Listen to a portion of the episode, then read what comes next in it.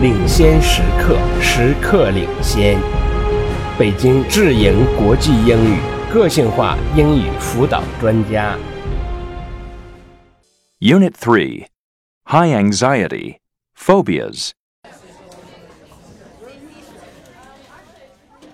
Good afternoon. Today, we're going to turn to a new topic in psychology and start looking at some specific psychological problems. There are a variety of mental problems that can affect us in our daily lives. Some are not so serious, like uh, fear of cats or of insects, and others are more serious. Now, as psychologists, we try to study these different problems and find ways to help people. I want to start the discussion by talking about a fairly common kind of psychological problem a phobia. That's P H O B I A. First, I'll explain what a phobia is, and then I'll talk about some theories on why people have phobias. As you probably know, a phobia is a fear. So, do any of you have phobias? Oh, come on, you can tell me. I'm a psychologist. yes, Monica. I have a fear of swimming. I don't like to go near the ocean. Okay, that's not an unusual phobia. Anyone else? Ali? I hate dogs. I mean, I just don't like them. When I see a big dog, actually any dog, I just get nervous, so I avoid them. Okay, that's another common phobia.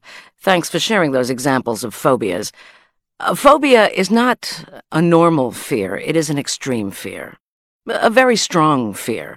For example, my brother, who's a successful artist, had computer phobia. He didn't simply dislike using computers, he used to have a very strong fear of using them.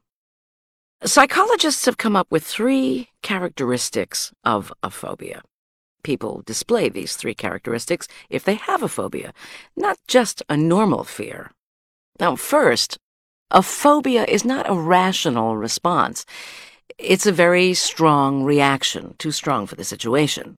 For my brother, this meant he had a very strong physical reaction if someone asked him to use a computer. He started shaking violently and had trouble breathing. Once he even started choking. Physical reactions like this are common. Second, a phobia often lasts for a long time, for months or even years. In my brother's case, it lasted several years. Third, the reaction is too strong for a person to control. For example, even if my brother told himself not to be afraid at the computer, it didn't help. He still felt very afraid.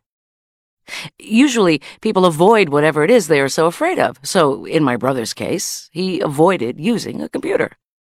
Okay, so those are the three characteristics of phobias. It's an extreme irrational response, it's long lasting, and it's uncontrollable. So, uncontrollable means even if you try to control it, you can't? Yes, it means you can't control it by trying to deny you feel the phobia. There are ways to treat phobias, and we'll talk about those in a minute. Yes, What happened to your brother? Did he get over it? yes, he did. The main thing was that he decided that he wanted to get over it. And he was treated by a psychologist. Now he uses computers all the time. Okay, so let's spend a minute going over some classifications of phobias. Phobias are classified by the thing or situation that the person fears. Greek or Latin names are usually used to describe the fear. Here's an example. Hypno, H Y P N O, means sleep, so fear of sleep is hypnophobia. Cyno, C Y N O, means dog, so a fear of dogs is cynophobia, right? Here's another example aerophobia. Listen to the first part aero. What's the fear?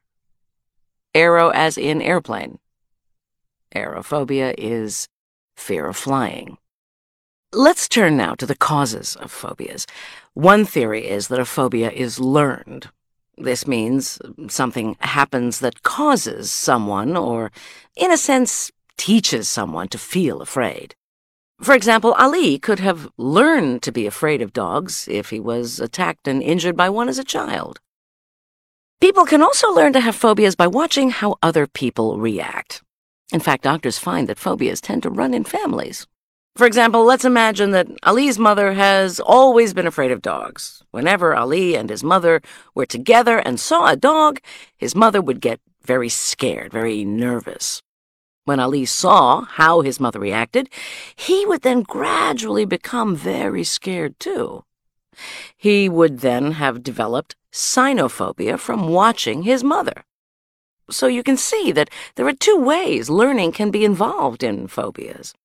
So, the first theory is that a phobia is learned, learned either by direct experience or by watching the reactions of others.